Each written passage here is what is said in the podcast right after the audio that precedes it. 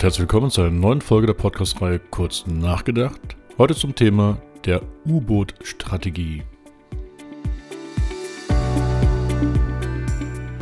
Mein Name ist Markus Disselkamp und den Begriff der U-Boot-Strategie verwende ich bereits letztes Jahr bei meinem Buch Digital Leaders aus dem Gabal Verlag. Und da schrieb ich, wie ein aufgetauchtes, aber unüberschaubares U-Boot gilt es, ohne viel Aufsehen erste Maßnahmen im Unternehmen zu starten, um damit im kommenden Erfolg mehr und mehr an Transparenz zu schaffen. Mit diesem Kerngedanken, dass man ohne viel Aufsehen Veränderungen in einem Unternehmen anstößt, die man ja benötigt, zum Beispiel für die Digitaltransformation, für Innovation oder für neue Strategien. Also mit diesem Kerngedanken, mit wenig Aufsehen Maßnahmen anzustoßen, da breche ich mit einem ganz zentralen Paradigmen Paradigma der, der Führungslehre, nämlich normalerweise heißt es ja, man sollte alle Betroffenen zu Beteiligten machen. Und genau mit diesem Ansatz habe ich keine guten Erfahrungen gesammelt und lasse mich deswegen mal ein bisschen genauer über diese U-Boot-Strategie nachdenken.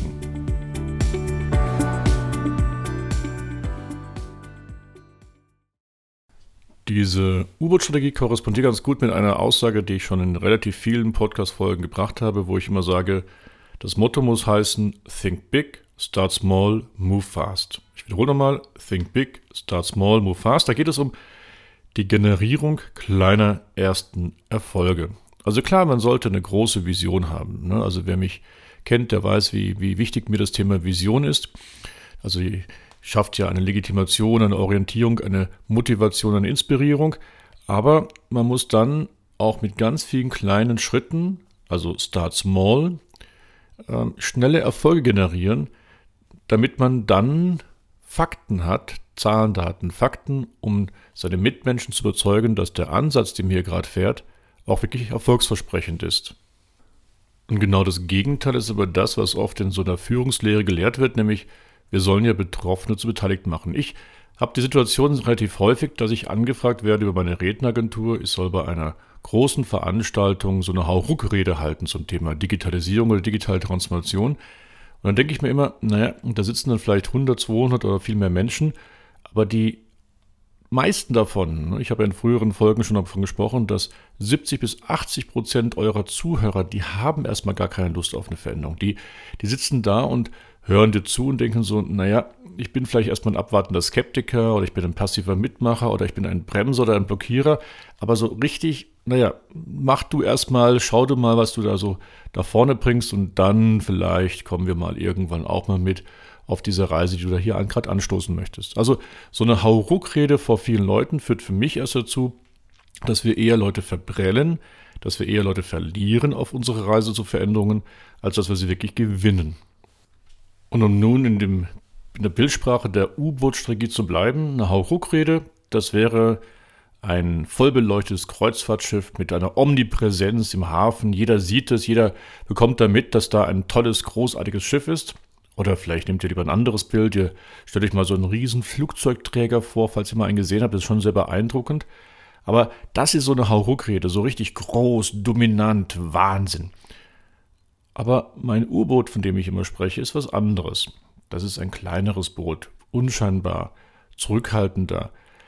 Nicht abgetaucht, das ist ganz wichtig. Nicht abgetaucht, weil das würde gleich wieder Ängste generieren, dass man da irgendwas Geheimes machen würde. Aber doch aufgetaucht, sichtbar für den, der es wirklich sucht, aber nicht omnipräsent, nicht dominant.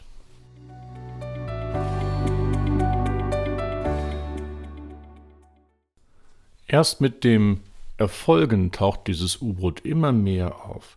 Und das ist ein ganz zentraler Punkt, dieses Think Big, Start Small, Move Fast. Wir wollen ja erste kleine Erfolge, auf Englisch also so schön immer Quick Wins, generieren, auch wenn die gar nicht so, so großartig, so sensationell zum Anfang vielleicht sein müssen. Da verweise ich jetzt auf meine Podcast-Folge über das Thema Minimal Viable Products oder sogar minimal wertvolle Produkte, wo ich ja genau mal erarbeite, wie wichtig es ist, dass wir mit kleinen Lösungen, mit kleinen ersten Schritten schon etwas Konkretes schaffen, was funktional ist, was nutzbar ist, sogar auch verkaufbar ist und im besten Falle auch schon gleich Kunden begeistert, also sie überraschen kann.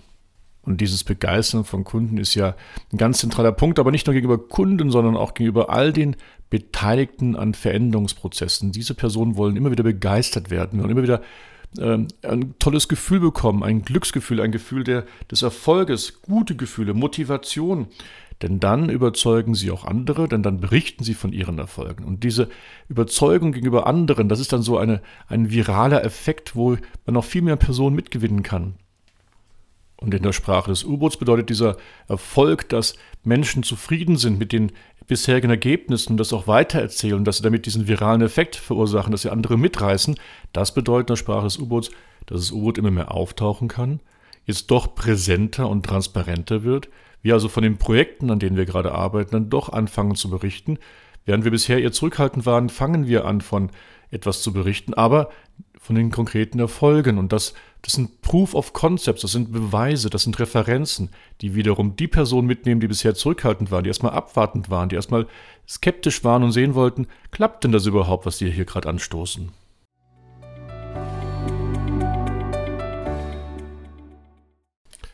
Das Bild des U-Boots mache ich aber noch aus dem zweiten Grund. Nicht nur, dass man erstmal so unscheinbar im Wasser liegt und dann so mehr und mehr Präsenz zeigen kann, sondern ein U-Boot ist nun mal verdammt klein. Und das ist ein ganz wichtiger Punkt. Ins U-Boot passt nicht so viel Menschen rein wie auf ein Kreuzfahrtschiff oder auf einen Flugzeugträger. Und das korrespondiert mit dem Grundgedanken, dass wir kleine Teams brauchen, mit denen wir Veränderungen machen, dass wir kleine Teams brauchen, mit denen wir Erfolge generieren können und eben keine riesengroßen Veranstaltungen, riesen Menschenmassen, die in Projekten oder in irgendwelchen Workshops versammelt sind. Und das korrespondiert ganz gut mit dem Gedanken zum Beispiel von Emerson. Da ist ja sehr bekannt, dass man nie ein größeres Team zusammensetzen sollte als jene Größe, die man mit zwei Pizzen versorgen kann. Also wer ein Team zusammensetzt, wo man mehr als zwei Pizzen bestellen muss, dann passt das nicht. Man braucht viel eher kleinere Gruppen, die schlagkräftiger sind. Und diese Überlegung, kleine Teams zu haben, das ist ja nichts Neues. Schon vor 300 Jahren hat John Locke das sogenannte Seven Phänomen erarbeitet, was dann äh, George Miller 1956 aufgegriffen hat und dann die berühmte Millersche Zahl äh, definiert hatte, nämlich dass ein Mensch gleichzeitig nur sieben plus minus zwei Informationen verarbeiten kann.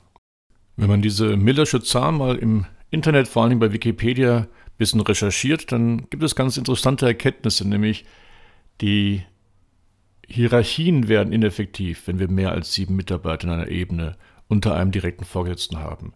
Wenn wir mehr als sieben Ziele gleichzeitig verfolgen, geht der Überblick verloren. Wenn wir mehr als sieben Teilnehmer bei einer Besprechung haben, verlieren wir an Effizienz. Projektgruppen ohne hierarchische Strukturen verlieren ab sieben Personen stark an Effizienz. Eine Webseite sollte maximal sieben Navigationspunkte haben. Ja, also es gibt also ganz, ganz viele Punkte, wo uns immer wieder klar gemacht werden, wir sollten nicht mehr als sieben Inhalte, sieben Personen, sieben Themen gleichzeitig handeln.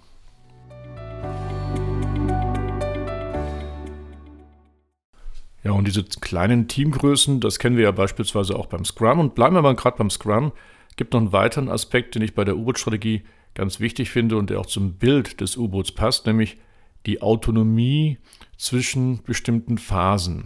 Also sehen wir mal, wie das U-Boot, schaut mal, wenn das U-Boot dann losfährt, ob unter oder über Wasser. Es ist mal für einige Zeit ziemlich alleingelassen und versucht erstmal seinen Weg, seinen, seine Strecke umzusetzen, um ein bestimmtes Ziel zu erreichen. Und in dieser Zeit ist der Kapitän des Schiffs mit seiner Besatzung relativ autonom. Und nichts anderes kennen wir ja auch beim Scrum oder bei allen agilen Methoden, wo es wirklich das Ziel ist, innerhalb der äh, Phasen, also des Sprints, wirklich Teams autonom zu führen, sodass sie selbstständig ihre Aktivitäten steigern, steigen, steuern können und umsetzen können, um erst dann, wenn sie wieder an einem bestimmten Zeitpunkt angekommen sind, also einen bestimmten Meilenstein, im Rahmen eines Reviews und auch Retrospektiven zu überprüfen, ob sie wirklich ihr Ziel passend erreicht haben.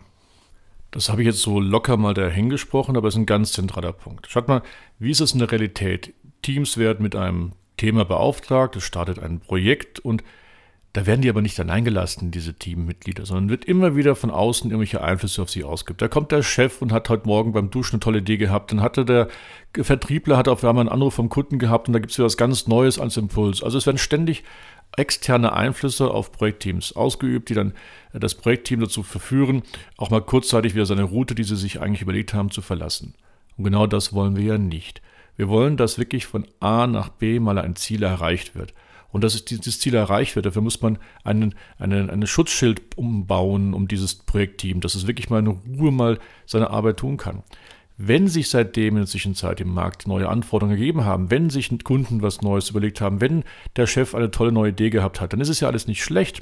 Aber dann soll er das im Rahmen der Reviews zu dem bestimmten Meilenstein als Stakeholder beitragen, aber nicht während der Projektarbeit.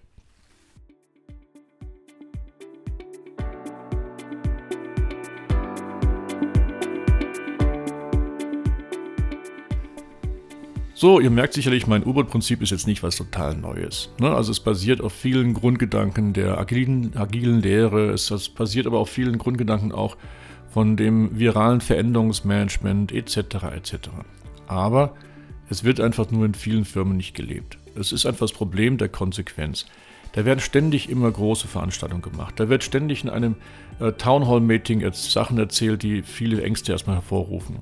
Da wird ständig in irgendwelchen Intranet-Seiten oder Newslettern über neue große Veränderungen gesprochen, ohne die Menschen vorher abgeholt zu haben. Und genau das ist der Fehler.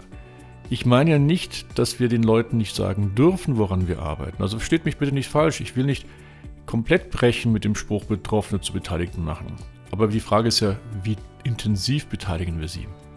Müssten wir ihnen von Anfang an alles immer erzählen? Müssen wir ihn von Anfang an alle Arbeitsschritte machen? Müssen wir ihn von Anfang an in jedes Projekt mit integrieren? Nein. Denn wir bleiben dabei, wir haben verschiedene Typologien von Veränderungsmenschen. Also Veränderungstypologien nennt man das ja. Es gibt die Menschen, die haben Lust, was Neues mitzumachen. Übrigens, diese Menschentypologien ändern auch von Fall zu Fall. Aber es gibt eben Menschen, die haben von Anfang an mal Lust, bei einem Thema mitzumachen. Es gibt andere, die haben erstmal ein bisschen Skepsis und ganz andere, die haben erstmal wirklich sofort eine ablehnende Haltung. Und um das überhaupt mal voranzubringen, dieses, diese Bewegung, dieses, diese Veränderung, da müssen wir eben mit jenen anfangen, die Lust haben. Und die anderen, die können wir abholen, indem wir ihnen Fakten schaffen. Und die letzten müssen wir eventuell mit sehr viel Konsequenz abholen. Denn am Ende zählt nur der Erfolg der Veränderung. Zwar ist der Weg auch wichtig, da können wir viel lernen, aber Veränderungen sind nur dann erfolgreich, wenn wir sie umgesetzt haben. In dem Sinne, viel Spaß beim Nachdenken, ganz lieben Gruß, euer Markus.